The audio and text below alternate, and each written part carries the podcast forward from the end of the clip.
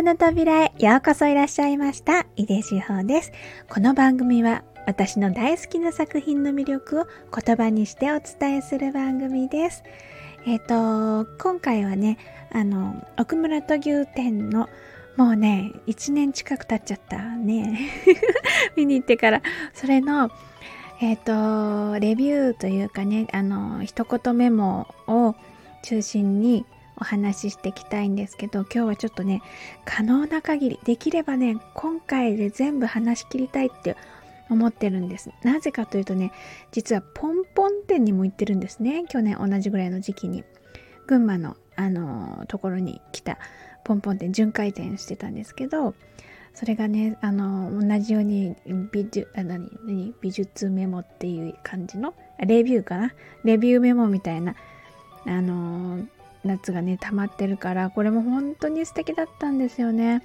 あのポンポンの作品って彫刻なんですけどあんまり私日本で見たことなくってだけどあのこの群馬県立館林美術館があのねこの美術館自体もすごく素敵なところだったんですけど結構開放的なところでそこにうんと割と何て言うのかな建物も直線的なんだけど建物自体直線的なんだけど配置がこう曲線というかなんかゆったりした感じのするあの素敵なね場所でしたでその話もしたいなと思ってるし作品もねすっごくあの良かったんですよねでこの後にねこの後にポンポン店が別の場所でも開開開講されて開機なんていうの？あの催しがあったんですよね。同じ作品展が巡回してたから山梨だ。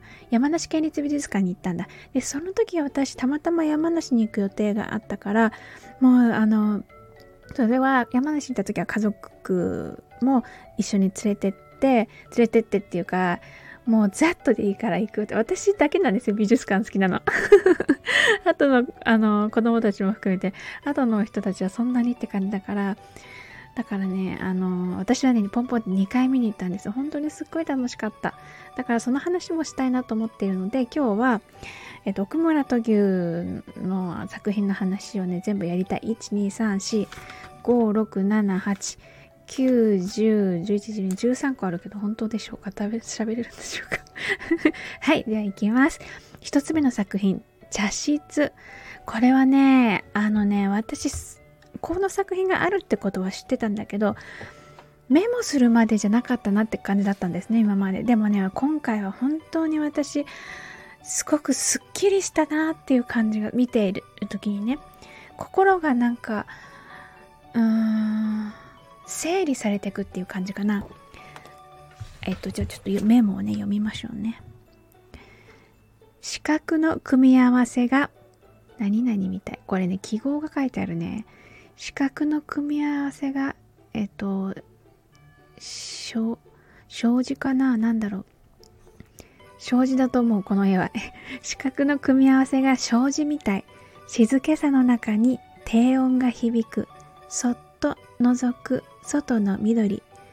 ビヨビヨの落ち着き感。プライベート感。秘密基地。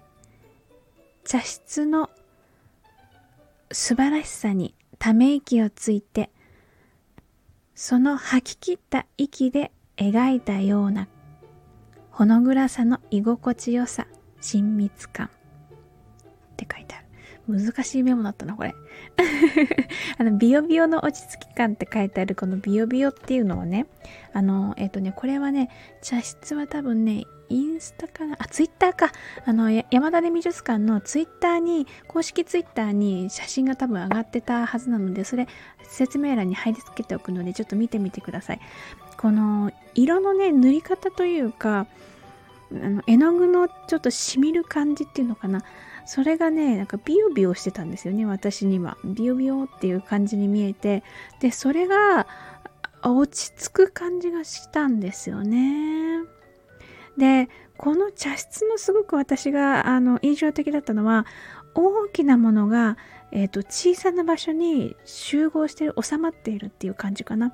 だから外の景色が見えていてその広い空間をえっ、ー、と、イメージできるんだけれども、でも今私がいる場所は、あの、静かで落ち着いていて私だけの場所っていうような安心感があるっていうところです。で、それをね、演出してるのは多分この四角なんじゃないかなって。絵見てみればちょっと、あの、ああ、なるほどって思うと思うんですけど、あの、障子とか窓枠とか、茶室のこう、なんて、ついたてみたいなものかなっていうもので、あの、四角っぽいもので構成されてるんですよね、絵の全体が。で、それがね、妙に落ち着くんですね。で、私は低音が響くってここにメモに書いてあるんだけど、あの、んと低音って落ち着きませんか？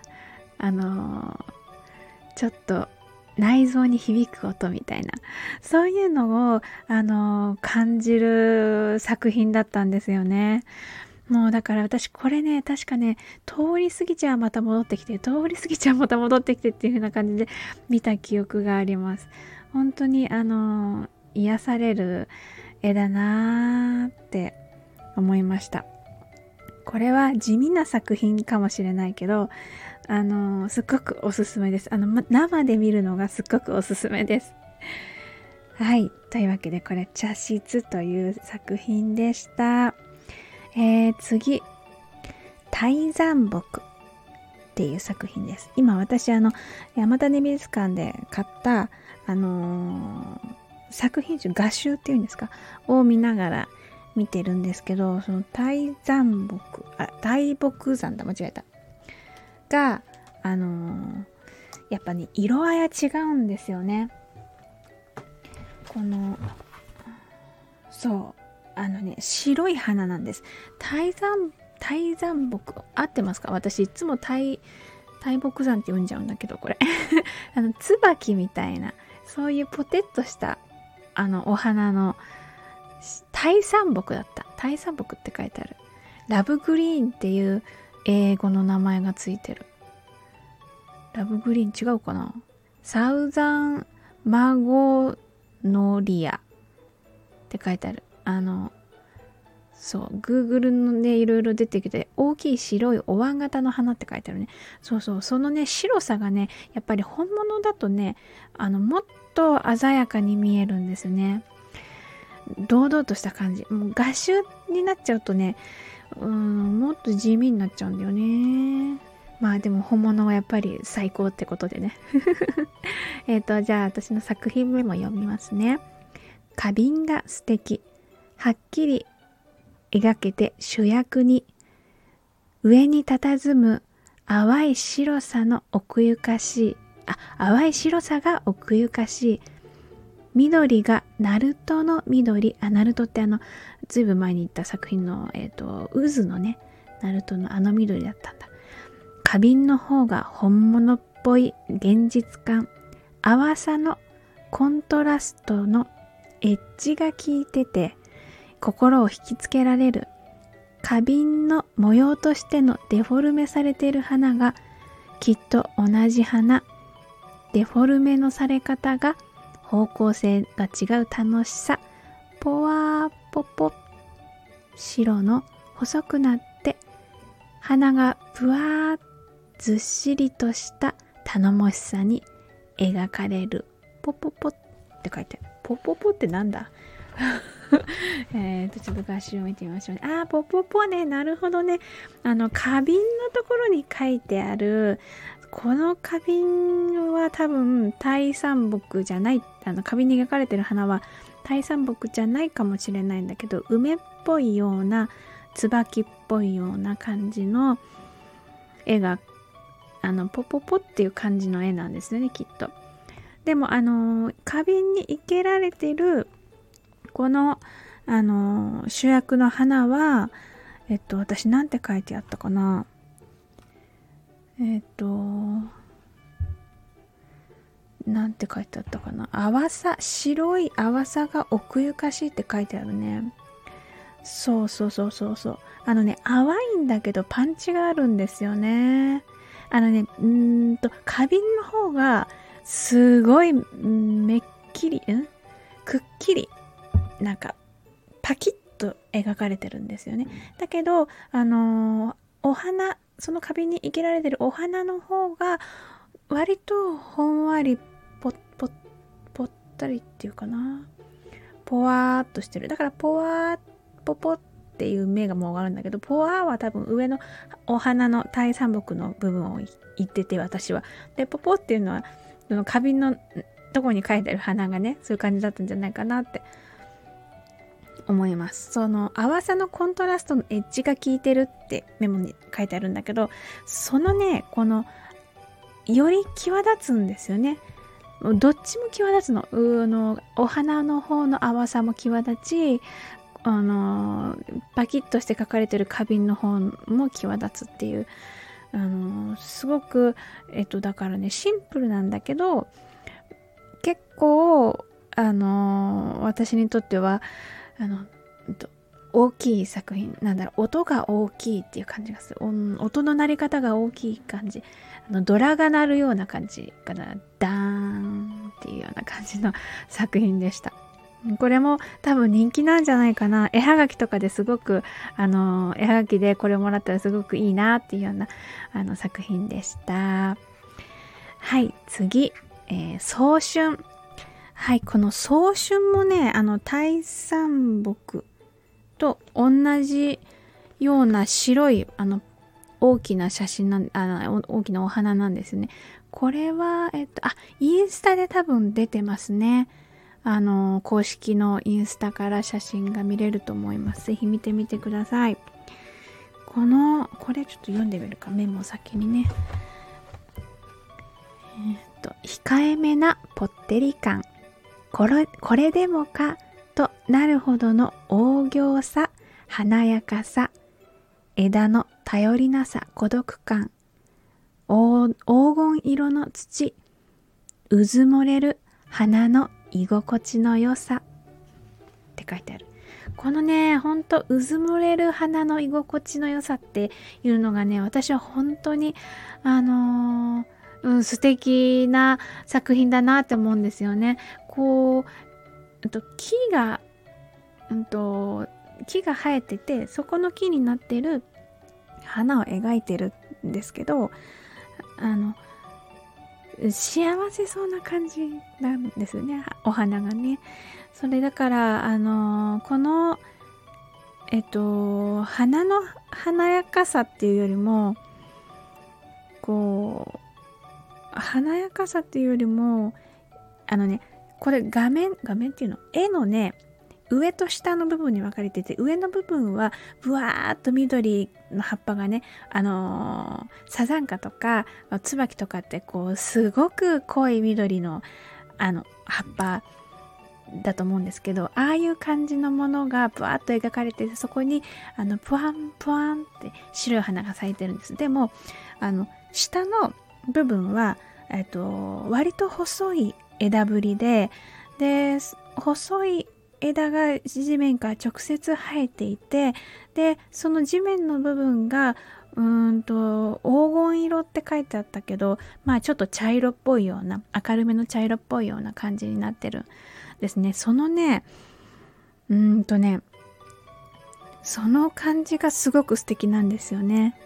あの私はこのメモにあの孤独感って書いてあるんだけどそれがすごくあのその花の幸せ感を強調させているというかそういう風に、うん、映るんですよね。それが私はとってもあの素敵な作品だなっていうふうに思いました。これもやっぱりあの絵はがきとかでもらうとすごく おいいいい絵だなえいい絵はがきだなっていうふうに思うような作品だと思います。はいでは次ガーベラですね。えっ、ー、と私ガーベラのお花自体もすごく好きなんですけどこれはねそんなにメモ書いてないな。じゃあメモ先に読もう。華やかな可愛らしさが思う存分にって書いてある。で、これね、早春、今喋ってた早春とガーベラって並んで飾ってあったみたいですね。画集でも実は並んで、あの、あの1ページご、なんていうの？両あの見開きでね、2つの作品が並んでるんです。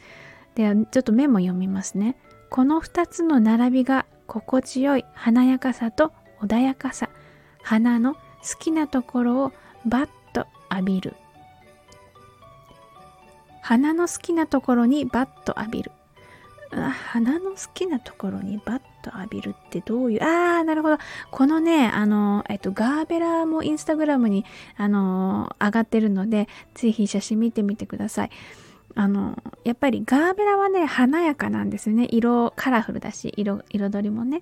で、あの、反花びらの感じもツンツンしてる感じで、やっぱり、えっと、何て言うのかなゴージャス感というか、まあ、ゴージャスまではいかないんだけどあの花があるっていう感じ。だけど、えっと、早春の方はやっぱり丸い花びらでポテッとしていてあの穏やかな感じがあるからそれがやっぱり花の良さっていう風に多分私思ったんでしょうね。あのここにメモに書かれてってるのを見て私もああ確かにその華やかさと穏やかさっていうのはあの私たちが花から感じるあのなんていうか癒されポイントというかねなんだなと思ってだからこの2つが並んでいるとその花にうんと、もらえるから与えられるあの素晴らしさを同時に浴びているようなね感じになるんだなって思いました。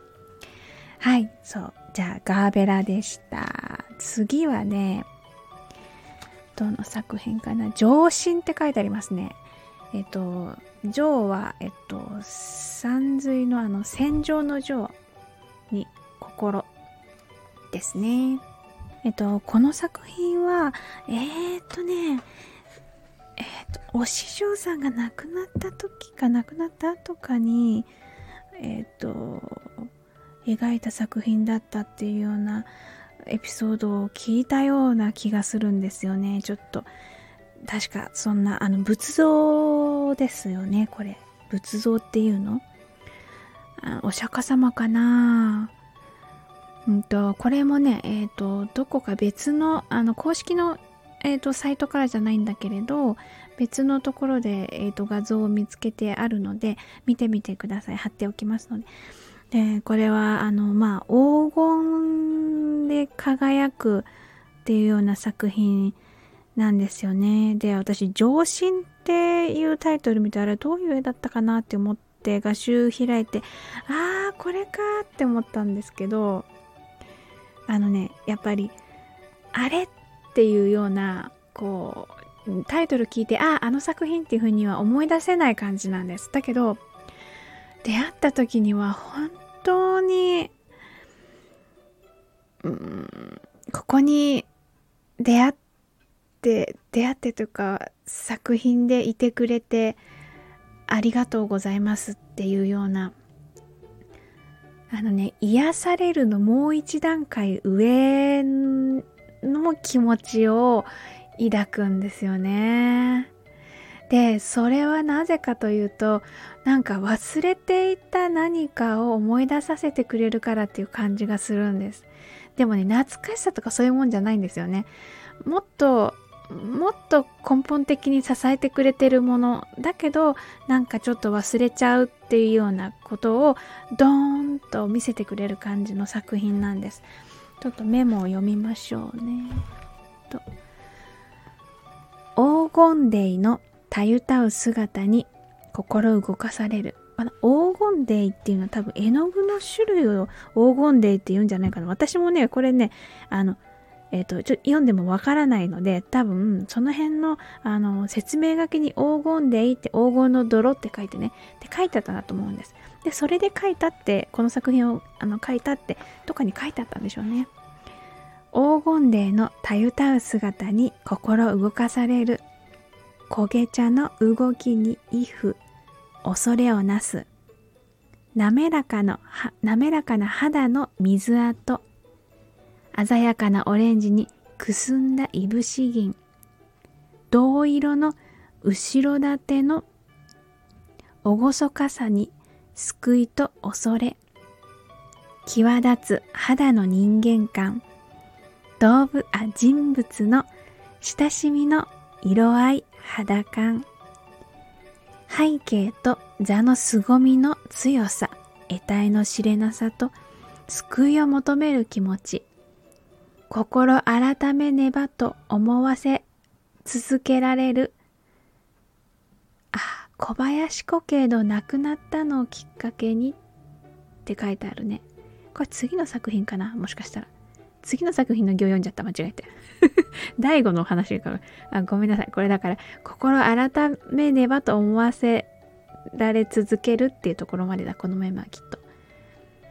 うーん。そうそう。あのこのねえっと肌を描いているところの水跡がね残ってるようななんかポツンって水が垂れたのかなっていうようなあのー、感じのとところがあったんですよねこれね画集でもちょっと見えるかなっていうぐらいの感じなんですけど多分それがねそういうところが私はすごくグッときたんだと思いますあのやっぱりえっ、とここにも書いてあるんだけれどもこう救いを求める気持ちっていうのはやっぱりなんか常にどこかねあるんじゃないかなって思うんですみんな。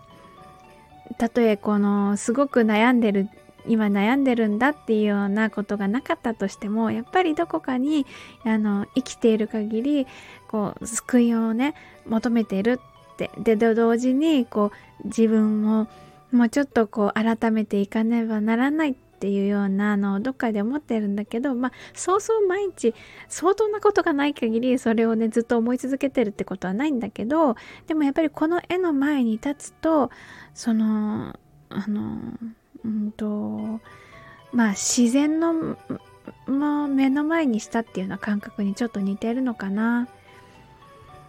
うーんそのあの自分はもっとあのよく生きねばならないみたいなもっとできることがあるというかこうえっ、ー、とねできることがあるっていうのはねちょっとね出過ぎてる感じがするんだよな。もっとそぎ落としていった方がいいっていうような感じになる。うん。なあと思う。もう私合集を見ただけでもねこれちょっとあのあの収録中にちょっと一回音止めて、えっと、合集を見てまた喋るっていうのをやってるんだけどその音止めて合集を見た時に「あー」って言って声出ちゃった。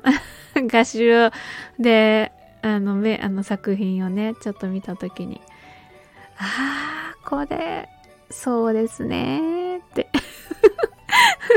一人で言ってた。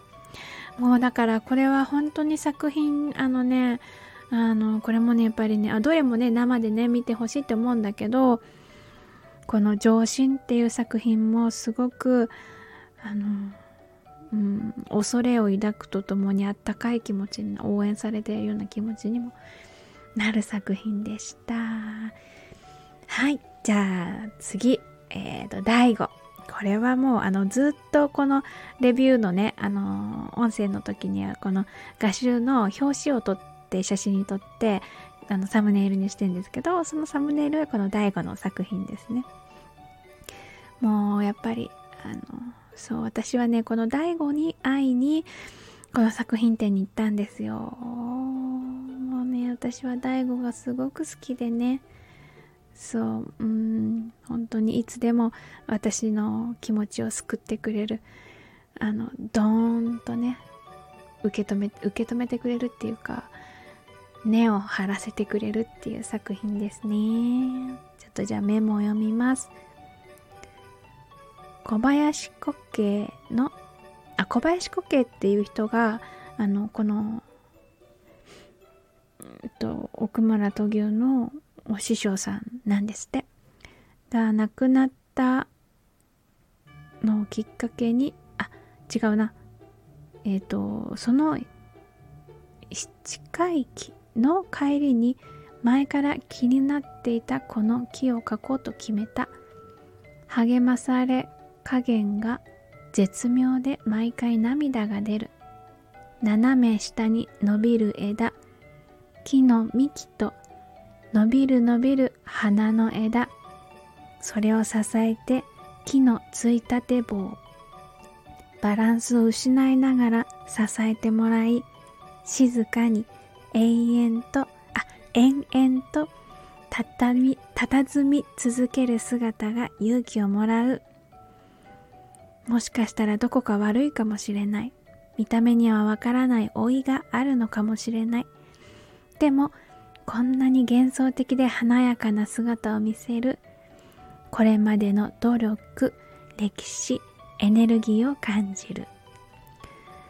そう私今回このあの大悟を見た時にこう花を支えてる木の枝っていうのかな。ついたて棒みたいのがすごく印象的だったんですよね。支えてもらってるんだっていう。うんそれにすごく私はあのまあこれは華やかなバーってこう桜が満開に咲いている華やかな絵なんだけれどもそのあの枝ぶりのちょっといびつな感じとかそれを支えている棒があるっていうこととかそこに私はすごく今回はねグッときたんですねこの作品。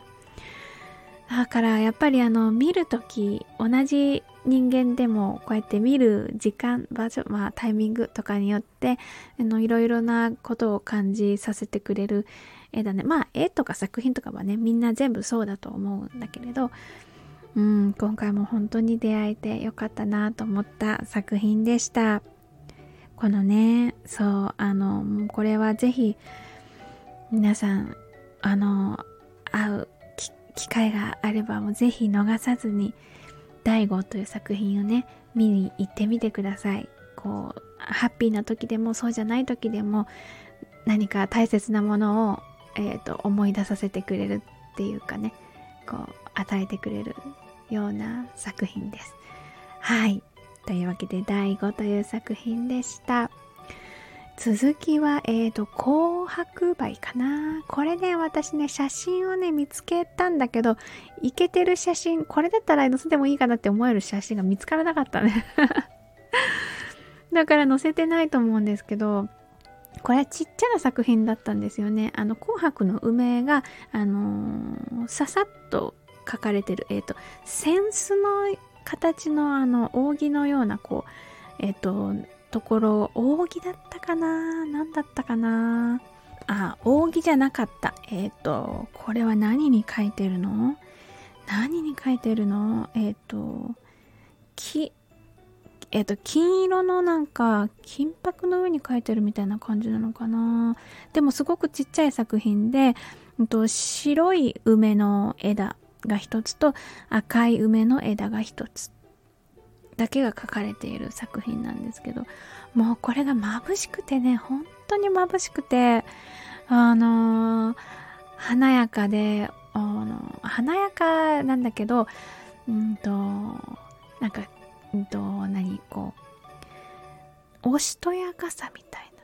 おしとやかな華やかさっていう感じが私は本当に好き。でねこれの絵はがきがあればいいなと思ったんだけどなかったんですよね。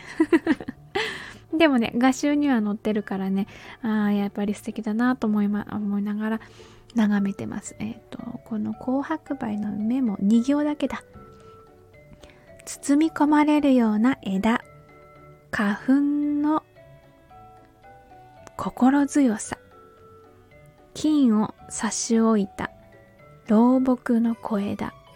って書いてあるそう背景金金色のなんだろう漆塗った後なのかなこれすごくゴージャスな感じなんですけど紙なのかなこれそこにねあのー、梅のね、若々しいっていう感じじゃないんだよね、枝ぶりが。枝しかないの。枝の先っちょしか書いてないから、老木かどうかもわかんないんだけど、多分それがあの古い木だろうなってちょっと連想させる感じなんですよね。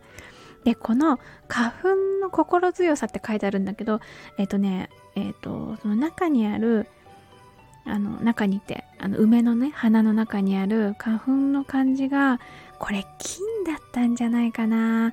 画画像っていうか画集の方ではね黄色に見えるんだけど多分金だったんじゃないかなって思うんですよね。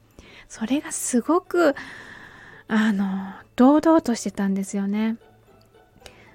だからもうえっと、こんなに小さくてしかもこの花粉のね小さなところなのにこんなに強いんだっていう風なあの思いがありましたもうすごいあのすごく印象的だったんですよね。これ私だから花粉の強さしか思い出せ印象に残ってないからこれが四角い絵だったのかあのなんだっけあの扇形の絵だったのか思い出せなかったなと花粉しか見てなかったのきっと。そうとっても素敵な作品でした。えーと次。今日ちょっと長いんだけどあと4つだからね。ですぐ終わっちゃうともうこれは。なぜかというとあ子牛か。次はね、子牛っていう作品なんだけど、この子牛が終わった後は、えっ、ー、と、十二支の作品のうちの3つになるので、それはまとめて後で話しますね。じゃあ、子牛の、えー、話をしましょう。えっ、と、子牛はね、あの、ツイッター、公式ツイッターで多分写真が出てると思うので、それの絵を、えっ、と、URL 貼っておくので、ぜひ見てみてください。あの、黒い牛、母牛のとこに隠れている子牛を描いてるっていう感じなのかな。えっと、母牛の方が大きく描かれて、まあ大きいからね、うん、画面を占めてるのはほとんど母牛なんだけど、あのね、目目が目とかその顔がちゃんと描かれているのは子牛の方なんですよね。じゃあちょっとこれ目もね私の目も見てみましょう。ぼやけた輪郭と親牛の目、瞳。ぼやける感じが私も体ごと持ってかれるようなファンタジック感。うん。牛ではない何かに呼び寄せられるって書いてある。全体的にあの黒いんだけどぼやけてる感じなんですよね。あの白い白さで、えっと、で塗り重ねられていて、うんと、ちょっとぼやけてるというか、ぼやけてるというか、霞んでるっていう感じかな。だから、自分が今どこを見ているのかっていうのがちょっと、えっと、わからなくなるような感じのぼやけ方だったと思うんです。その、見てた時の感じとしてはねだからあのファンタジック感っていう風に言ってるだと思うんだけれど、うんと、そうこれじーっと見てると多分これ何かに呼び寄せられる感じっていう風に言ってるからそのやっぱり霞がかった感じが絵から外に出てくるっていうのかな。私の方までその霞が出てくる感じだったんじゃないかなって思うんですよね。うん、これすごく強い印象があるっていう絵よりも、あのー、なん、なんか、その絵が醸し出す世界を、その絵の前で楽しむ空間が作り出されているっていうような感じかな。そんな作品だったと思います。これ、私、画集で見ると、母牛のね、あ、これお母さんだと思うんだけど、親牛、母か父か、ちょっとわかんないけど、多分母牛じゃないかなっていう雰囲気。この瞳が、あの、いいっていうようなメモだったんだけど、これ画集だとそんなにわかんないなまたね、見た時にね、どんな風に見えるのかなっていうのを楽しみにしたいと思います。はい、じゃあ次最後にね、あのーえっとね、十二支のうちの犬と虎と、あ、違った。最後じゃなかったな。犬と虎だけだった、十二支のやつは。このね、見に行った年、私、虎年だったのかなあ、今年ですね。今年虎年ですか？忘れちゃったけど、あのー、すごく印象的だったんです。で、もう一個、犬年の絵があったのが、それはね、あのー、あ、これね、えっと、奥村闘牛が毎年、なんか、扇に、その日、えっと、年の干支を書いてたらしいんですよね。で、その、だから、えっと、鶏と鳥年ってあるけど、これは、あ、でも、1981年と80年って書いてある。うんと、蛇年の時には、あの、蛇見年っていうので1977年のが4つあったり、うん、あるんだけどその中でも私がすごく思い入れがあったのは犬年でなぜかというとこの犬年の絵を描いた年がね1982年私の生まれた年だったんですよ。あ1982年の犬だと思ってもうその私が生まれた年にねトギュが生きてたっていうことが本当に嬉しくってでその私が生まれた年の干支の犬をトギューが描いてるっていうのがすごくあのねトギューと私の接点を見たような全然あのあれなんだけど交わってないんだけど でも私としてはすごくあの奥村トギューの息遣いっていうか生きていたっていうことを生で感じたって思った瞬間だったんですよね。うんだからもう本当にそれ一人でここあの泣いてた私 作品の前で「ああ1982年」って言って そうだからねこれはえっとだから作品がどうっていうよりその年代に作品が書かれたっていう状況に私は、うん、胸を打たれた。あ、目も読みますね。1982年の犬、生まれた年の扇、涙が出るほど嬉しい。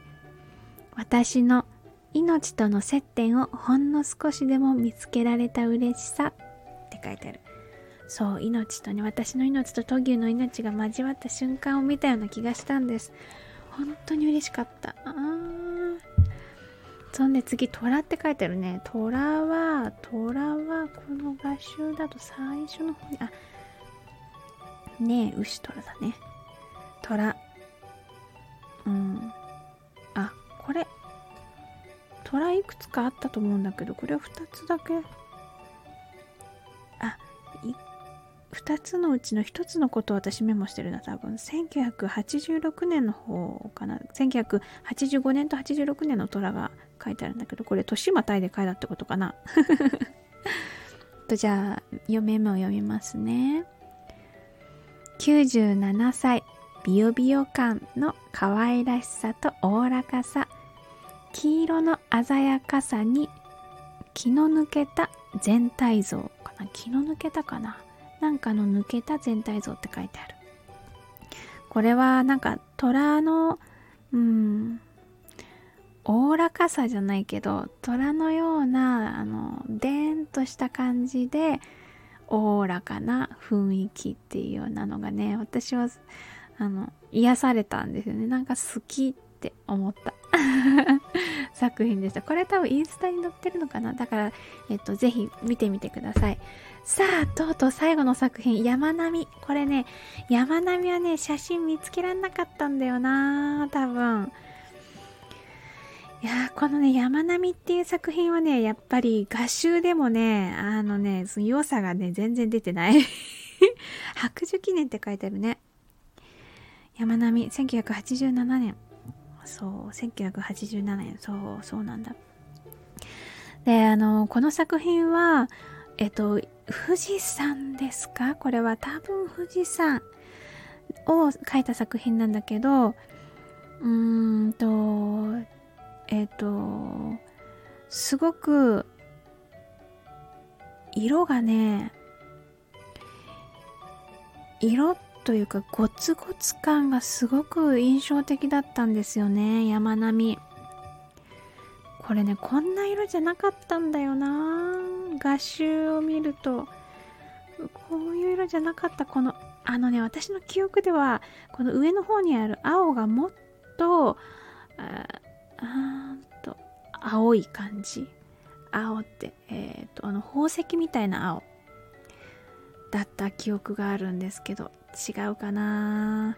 いやもう全然色が違いすぎてちょっと記憶が記憶がわかんないっていうぐらい。でもね山並みは山並みはすごく良かったって私はあの、うん、思ってるなんかあの良かったっていうのは丁寧な、うんと届け方っていうよりも力を振り絞ってるっていう感じ。あの、絵を描いてる時に力を振り絞って描いたのかちょっと想像はつかないんだけれども、絵から来る、あの帰ってくる、あの、エネルギーの何強さっていうか投げかけられ方っていうのがあのもうとにかくこう手元にあるこれをもう向こうに届けるんだっていうような感じのビュイって投げるっていう雰囲気。それがね、うん、このゴツゴツ感にあるんじゃないかなって思うんですよね。白い雪をかぶった山大きな山があの描かれていて。でそこの中腹が黒いえっ、とちょっと水っぽいようなところで凹凸が描かれてるっていう作品です。で、あの上の方は空のね、青っぽいような、えあの色が塗られて、色が塗られてるというか、これなんか石、まあでも日本画ってもともと石を細かく砕いて水にと水とか油とか油じゃないよね？ど、どんなの？日本画ってどうやって描くの？だから石だと思うんです。だからその石っぽさの感じがあったっていうようないいあの記憶があります。あこれもメモもね、もうこう最後の方になってくるからメモをね、2行で終わってますね。ゴツゴツ感がすごい。ビヨビヨの威力を見せつけられるって書いてある。これもビヨビヨしてるの。あの、ビヨビヨって私が言うのは、あの水で滲んだ感じのことをビヨビヨって言ってるんだと思うんですけどね。そう、この作品もすごく素敵だったということで、いや、もう全部喋りきました。あ、45分。まあ、こう、最後まで聞いてくださった方、本当にありがとうございます。これでね、あの、クムネとトギュー店のね、レビューというか、まあ、作品メモのね、話は今回ここで一区切りということで、次はね、ポンポン店のメモを読むよ。ポンポン店もいっぱい書いたからね。うんと、あともう一個本当は世界バレエ美術、え、さ、美術じゃない、世界バレエフェスのね、メモもあるので、それもね、もうまたそれ来年になっちゃうかなと思うんだけれども、私の感じたことをね、言葉にしてまたね、お伝えできたらいいなと思ってます。はい。今日も最後まで一緒に楽しんでいただいてありがとうございました。井出志保でした。